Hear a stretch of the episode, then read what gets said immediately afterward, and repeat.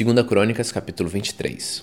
No sétimo ano, o sacerdote Joiada tomou coragem e mandou chamar cinco oficiais do exército: Azarias, filho de Jorão, Ismael, filho de Joana, Azarias, filho de Obed, Maazéias, filho de Adaías, e Elisaf, filho de Sicre. Joiada conseguiu convencê-los a ajudá-lo. Então eles foram a todo o país e voltaram trazendo para Jerusalém os levitas e os chefes de famílias de todas as cidades de Judá. Todos se reuniram no templo e fizeram um acordo com Joás, filho do rei. E Joiada lhes disse: Aqui está o filho do rei. É ele quem deve ser o rei, de acordo com a promessa que o Senhor Deus fez a respeito dos descendentes de Davi. Vocês vão fazer o seguinte: uma terça parte de vocês, levitas e sacerdotes que estão de serviço no sábado, guardará os portões do templo. A outra terça parte ficará de guarda no palácio, e a outra terça parte ficará no portão do alicerce. O povo se reunirá nos pátios do templo. Ninguém deverá entrar no lugar santo, a não ser os sacerdotes e os levitas que estiverem de serviço. Eles poderão entrar, porque foram consagrados. Todos os outros devem ficar do lado de fora, como o Senhor Deus manda. Os levitas com as armas na mão ficarão em volta do rei Joás e irão com ele a qualquer lugar onde ele for. Qualquer pessoa que entrar no lugar santo será morta. Os levitas e o povo fizeram tudo que Joiada ordenou. Cada oficial reuniu seus homens, tanto os que entravam de serviço no sábado como os que saíam, pois Joiada não deixou que fossem embora os que estavam saindo do serviço. Ele entregou aos oficiais as lanças e os escudos que tinham sido do rei Davi e que haviam ficado guardados no templo. Em seguida, pôs por toda a frente dos templos os soldados armados com espadas para protegerem o rei. Eles levaram Joás para fora, colocaram a coroa na cabeça dele e lhe entregaram uma cópia do testemunho. Assim ele se tornou rei. Joiada e seus filhos o ungiram e todos gritaram: Viva o rei! A rainha Thalia ouviu os gritos do povo, que corria e dava vivas ao rei, e foi até o templo, onde todos estavam reunidos. Ela viu o novo rei perto da coluna na entrada do templo. Ele estava rodeado pelos oficiais e pelos corneteiros, e todo o povo estava gritando de alegria e tocando trombetas. Os cantores do templo, com seus instrumentos musicais, estavam dirigindo os cânticos de louvor. Em sinal de desespero, Atalia rasgou as suas roupas e gritou: Traição! Traição! Joiada não queria que Atalia fosse morta na área do templo, e por isso deu aos oficiais do exército a seguinte ordem: Leve a rainha para fora, passando pelo meio das filas de guardas, e matem qualquer pessoa que tentar salvá-la. Então eles a prenderam e levaram para o palácio, e ali no portão dos cavalos ela foi morta. O sacerdote Joiada fez um acordo com todo o povo e com o rei Joás, pelo qual eles seriam um povo de Deus, o Senhor. Então o povo foi até o templo do deus Baal e o derrubou. Eles quebraram os altares e os ídolos, e ali em frente dos altares pegaram Matão, sacerdote de Baal, e o mataram. Joiada pôs os sacerdotes e os levitas para tomarem conta do serviço do templo. O rei Davi os tinha organizado em grupos para apresentarem os sacrifícios a Deus, segundo está escrito na lei de Moisés, e para cantarem e louvarem de acordo com as instruções de Davi. Joiada pôs guardas nos portões do templo para impedirem que qualquer pessoa impura entrasse na área do templo. Aí Joiada, os oficiais, as altas autoridades, os governadores e todo o povo levaram o rei do templo para o palácio Entraram pelo portão principal e o rei se sentou no trono. Todos estavam felizes e a cidade ficou calma, pois Atalia tinha sido morta.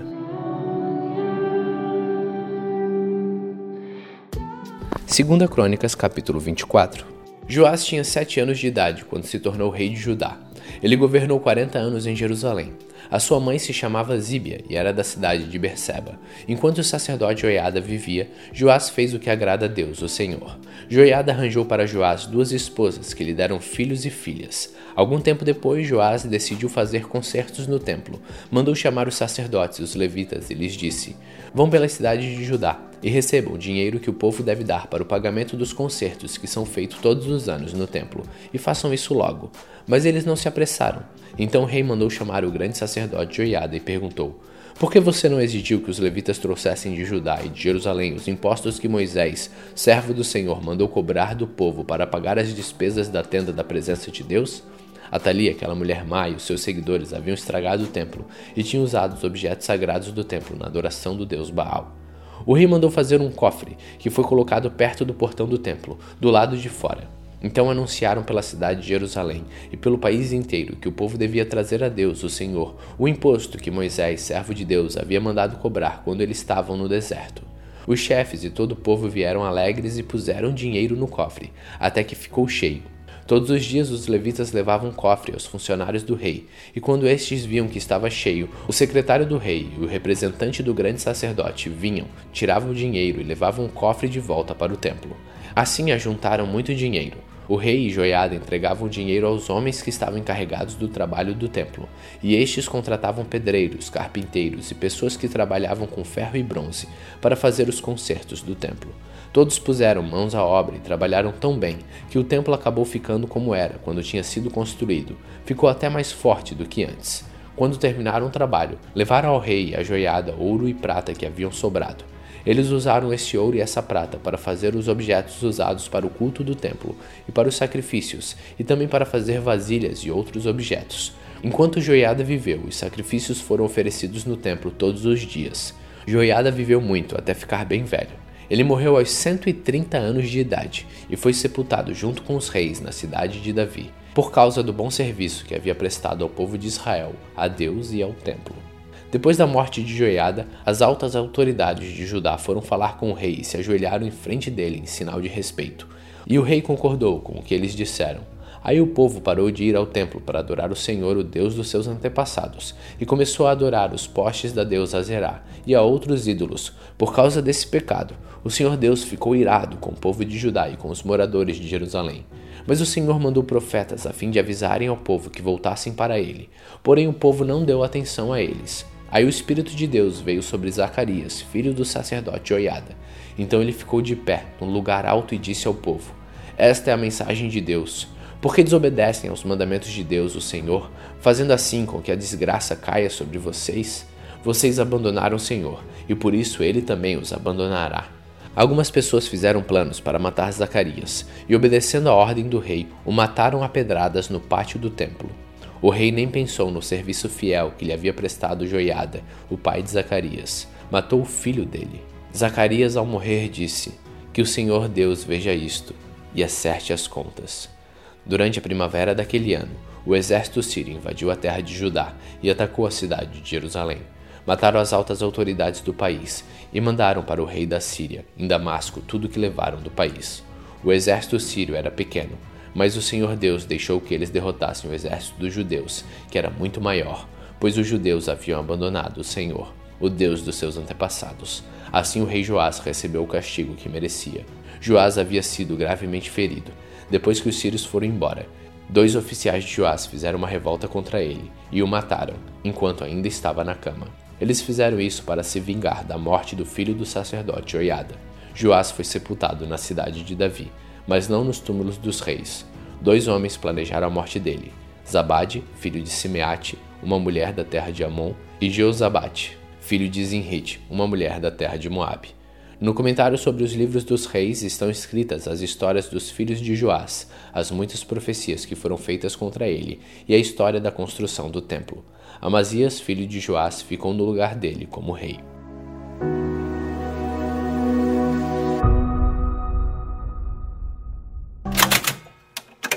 Salmos capítulo 18 De Davi para o regente de Corá. Palavras da canção que Davi, servo de Deus, cantou a Deus o Senhor no dia em que ele o livrou de Saul e de todos os seus inimigos. Ó Senhor Deus, como eu te amo.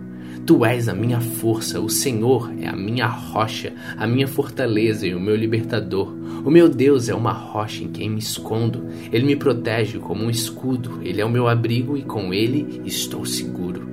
Eu clamo a Deus pedindo ajuda e ele me salva dos meus inimigos. Louvem a Deus, o Senhor. Estive cercado de perigos de morte e ondas de destruição rolaram sobre mim. A morte me amarrou com suas cordas e a sepultura armou a sua armadilha para me pegar. No meu desespero, eu clamei ao Senhor e pedi que ele me ajudasse.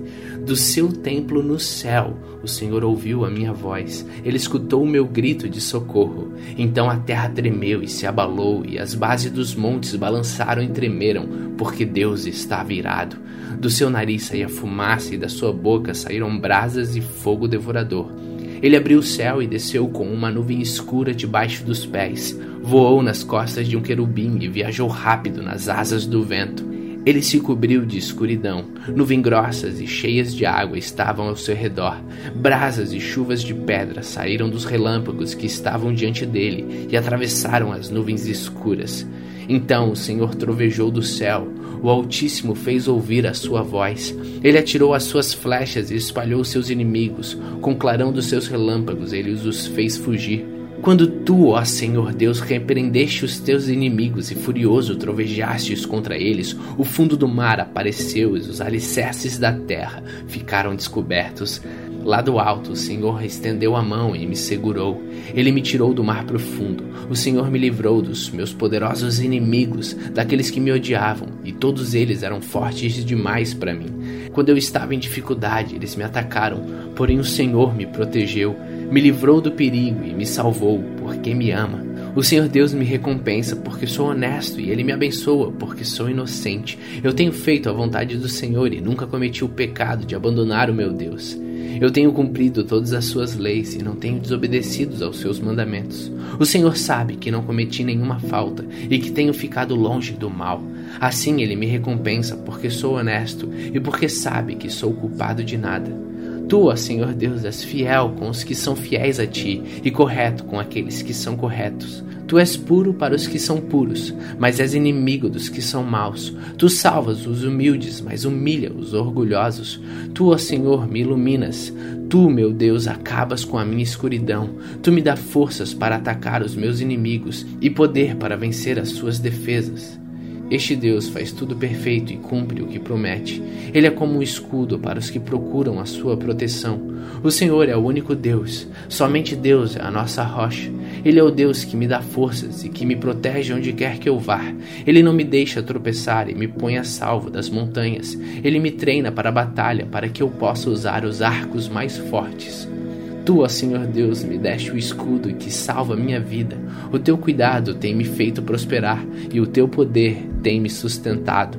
Tu não tens deixado que os meus inimigos me peguem e eu não caia nenhuma vez. Persigo esses inimigos e os pego de surpresa. Não paro até acabar com eles. Eu os esmago e eles não podem se levantar. Eles caem derrotados aos meus pés. Tu me dá forças para a batalha e fazes com que eu derrote os meus inimigos. Tu fazes com que eles fujam de mim e eu destruo os que me odeiam. Eles gritam pedindo socorro, mas não há ninguém para salvá-los. Chamam o Senhor Deus, mas ele não responde. Eu os esmago e eles viram pó, o pó que o vento leva, e eu os piso como se fossem a lama da rua. Tu me livras de revoluções no meio do povo e me colocas como rei das nações. Povos que eu não conhecia agora são meus escravos. Estrangeiros se curvam diante de mim e me obedecem quando dou ordens. Eles perdem a coragem e saem tremendo das suas fortalezas. O Senhor vive. Louvem aquele que é a minha rocha. Anunciem a grandeza do Deus que salva a minha vida. Ele me vinga dos meus inimigos, põe os povos debaixo do meu poder e me livra dos meus adversários. Tu, ó Senhor Deus, faz com que eu vença os meus inimigos e me protege dos homens violentos. Por isso eu te louvo entre os pagões e a ti eu canto hinos de louvor. Deus dá grandes vitórias ao seu rei e mostra o seu amor a quem ele escolheu, a Davi e aos seus descendentes para sempre.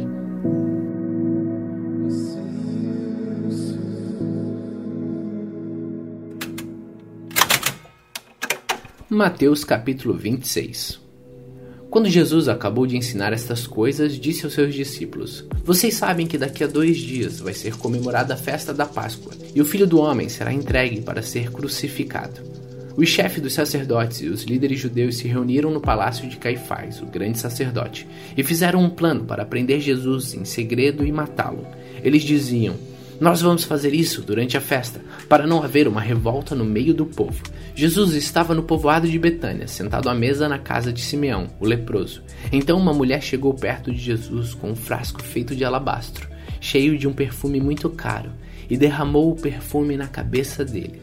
Ao verem aquilo, os discípulos ficaram zangados e disseram: Que desperdício! Este perfume poderia ter sido vendido por uma fortuna e o dinheiro dado aos pobres. Mas Jesus, sabendo o que eles diziam, disse: Por que vocês estão aborrecendo essa mulher? Ela faz para mim uma coisa muito boa, pois os pobres estarão sempre com vocês, mas eu não. O que ela fez foi perfumar o meu corpo para o meu sepultamento. Eu afirmo a vocês que isto é verdade. Em qualquer lugar do mundo onde o Evangelho for anunciado, será contado o que ela fez e ela será lembrada. Então, um dos doze discípulos, chamado Judas Iscariotes, foi falar com o chefe dos sacerdotes. Ele disse: Quanto vocês me pagam para eu lhes entregar Jesus? E eles lhe pagaram 30 moedas de prata. E daí em diante, Judas ficou procurando uma oportunidade para entregar Jesus. No primeiro dia da festa de pães sem fermento, os discípulos chegaram perto de Jesus e perguntaram: Onde é que o Senhor quer que a gente prepare o jantar de Páscoa para o Senhor? Ele respondeu: Vão até a cidade, procurem um certo homem e digam: O mestre manda dizer: A minha hora chegou, os meus discípulos e eu vamos comemorar a Páscoa na sua casa. Os discípulos fizeram como Jesus havia mandado e prepararam um jantar de Páscoa. Quando anoiteceu, Jesus e os doze discípulos sentaram para comer. Durante o jantar, Jesus disse: Eu afirmo a vocês que isso é verdade. Um de vocês vai me trair. Eles ficaram muito tristes e, um por um, começaram a perguntar: O senhor não está achando que sou eu, está? Jesus respondeu: Quem vai me trair é aquele que come no mesmo prato que eu. Pois o filho do homem vai morrer da maneira como dizem as Escrituras sagradas. Mas ai daquele que está traindo o filho do homem. Seria melhor para ele nunca ter nascido. Então Judas, o traidor, perguntou: Mestre, o senhor não está achando que sou eu, está? Jesus respondeu: Quem está dizendo isso é você mesmo. Enquanto estavam comendo, Jesus pegou o pão, deu graças a Deus, depois partiu o pão e deu aos discípulos, dizendo: Peguem e comam, isso é o meu corpo. Em seguida, pegou o cálice de vinho e agradeceu a Deus. Depois passou o cálice aos discípulos, dizendo: Bebam todos vocês, porque isto é o meu sangue, que é derramado em favor de muitos para o perdão dos pecados, o sangue que garante a aliança feita por Deus com o seu povo. Eu afirmo a vocês que nunca mais beberei deste vinho, até o dia em que beber com vocês um vinho novo no reino do meu Pai. Então eles cantaram canções de louvor e foram para o Monte das Oliveiras. Jesus disse aos discípulos: Essa noite todos vocês vão fugir e me abandonar, pois as Escrituras sagradas dizem: Matarei o pastor e as ovelhas serão espalhadas. Mas depois que eu ressuscitar, irei adiante de vocês para Galiléia. Então Pedro disse a Jesus: Eu nunca abandonarei o Senhor, mesmo que todos os abandonem. Mas Jesus lhes disse: Eu afirmo a você que isto é verdade. Nesta mesma noite, antes que o galo cante, você me negará três vezes. Pedro respondeu: eu nunca vou negar o Senhor, mesmo que eu tenha que morrer. E todos os outros discípulos disseram a mesma coisa. Jesus foi com os discípulos para um lugar chamado Getsemane e lhes disse: Sentem-se aqui enquanto eu vou ali orar. Então Jesus foi levando consigo Pedro e os dois filhos de Zebedeu. E ali começou a sentir uma grande tristeza e aflição, e disse a eles: A tristeza que estou sentindo é tão grande que é capaz de me matar. Fiquem aqui vigiando comigo. Ele foi um pouco mais adiante, ajoelhou-se, encostou o rosto no chão e orou: Meu pai, se é possível, afasta de mim este cálice de sofrimento. Porém, que não seja feito a minha vontade, mas que seja feito o que tu queres. Depois voltou e encontrou os três discípulos dormindo. Então disse a Pedro: Será que vocês não podem vigiar comigo nem uma hora? Vigiem e orem para que não sejam tentados. É fácil querer resistir à tentação, o difícil mesmo é conseguir. Pela segunda vez, Jesus foi e orou, dizendo: Meu Pai, se este cálice de sofrimento não pode ser afastado de mim sem que eu o beba, então que seja feita a sua vontade. Ele voltou de novo e encontrou os discípulos dormindo. Eles estavam com sono e não conseguiam ficar com os olhos abertos. Jesus tornou a sair de perto deles e orou pela terceira vez, dizendo as mesmas palavras. Então voltou até onde os discípulos estavam e perguntou: Vocês ainda estão dormindo e descansando? Olhem, Chegou a hora e o filho do homem está sendo entregue nas mãos dos maus. Levantem-se e vamos embora. Vejam, aí vem chegando o homem que está me traindo. Jesus ainda estava falando quando chegou Judas, um dos doze discípulos. Vinha com ele uma grande multidão armada com espadas e porretes, que tinha sido mandada pelo chefe dos sacerdotes, pelos líderes judeus. O traidor tinha combinado com eles um sinal. Ele tinha dito: Prendam um homem que eu beijar, pois é ele. Judas foi até perto de Jesus e disse: Mestre, que a paz esteja com o Senhor. E o beijou. Jesus respondeu: Amigo, o que você vai fazer? Faça agora. Então eles chegaram e prenderam Jesus e o amarraram. Mas um dos que estavam ali com Jesus tirou a espada e atacou o empregado do grande sacerdote e cortou uma orelha dele. Aí Jesus disse: Guarde sua espada, pois quem usa uma espada será morto por uma espada. Você não sabe que se eu pedisse uma ajuda ao meu pai, eles me mandariam agora mesmo doze exércitos de anjos? Mas neste caso, como poderia se cumprir aquilo que as escrituras sagradas dizem? que é preciso acontecer. Depois Jesus disse para aquela gente: Vocês vêm com espadas e porretes para me prender como se eu fosse um bandido? Eu estava todos os dias ensinando no pátio do templo e vocês não me prenderam. Mas tudo isso está acontecendo para se cumprir o que os profetas escreveram nas Escrituras Sagradas. Então todos os discípulos abandonaram Jesus e fugiram. Os homens que prenderam Jesus o levaram até a casa do grande sacerdote Caifás, onde estava reunido alguns mestres da lei e alguns líderes judeus. Pedro seguiu Jesus de longe até o pátio da casa do grande sacerdote. Entrou e sentou-se com os guardas para ver como aquilo ia terminar. O chefe dos sacerdotes e todo o conselho superior estavam procurando alguma acusação falsa contra Jesus a fim de condená-lo à morte. Mas não puderam encontrar nada contra ele, embora muito se levantasse para dizer mentiras a respeito dele. Afinal, dois homens se apresentaram e disseram: Este homem afirmou: Eu posso destruir o templo de Deus e construí-lo de novo em três dias. Aí o grande sacerdote levantou e perguntou a Jesus: Você não vai se defender desta acusação? Mas Jesus ficou calado. Então o grande sacerdote tornou a perguntar: Em nome do Deus vivo, eu exijo que você diga para nós: Você é o Messias, o Filho de Deus? Jesus respondeu: Quem está dizendo isso é o Senhor. Mas eu afirmo a vocês que de agora em diante vocês verão o Filho do Homem sentado do lado direito do Deus Todo-Poderoso e descendo nas nuvens do céu. Aí o grande sacerdote rasgou as suas próprias roupas e disse: Ele blasfemou. Não precisamos mais de testemunhas. Vocês ouviram agora mesmo essa blasfêmia contra Deus. Então, o que resolvem? Eles responderam: Ele é culpado, deve morrer. Em seguida, cuspiam no rosto de Deus e deram bofetadas nele. E os que batiam nele diziam: Ei, Messias, adivinhe para nós quem foi que bateu em você. Pedro estava sentado lá fora do pátio, quando uma das empregadas chegou perto dele e disse: Você também estava com Jesus da Galileia. Mas ele negou diante de todos, dizendo: Eu não sei o que você está falando. Depois foi para a entrada do pátio. Outro empregado ouviu e disse às pessoas que estavam ali: Ele estava com Jesus de Nazaré. Pedro negou outra vez, respondendo: Juro que não conheço esse homem. Pouco depois, os que estavam ali chegaram perto de Pedro e disseram: O seu modo de falar mostra que de fato você também é um deles. Então Pedro disse: Juro que não conheço esse homem, que Deus me castigue se não estou dizendo a verdade. Naquele instante, o galo cantou.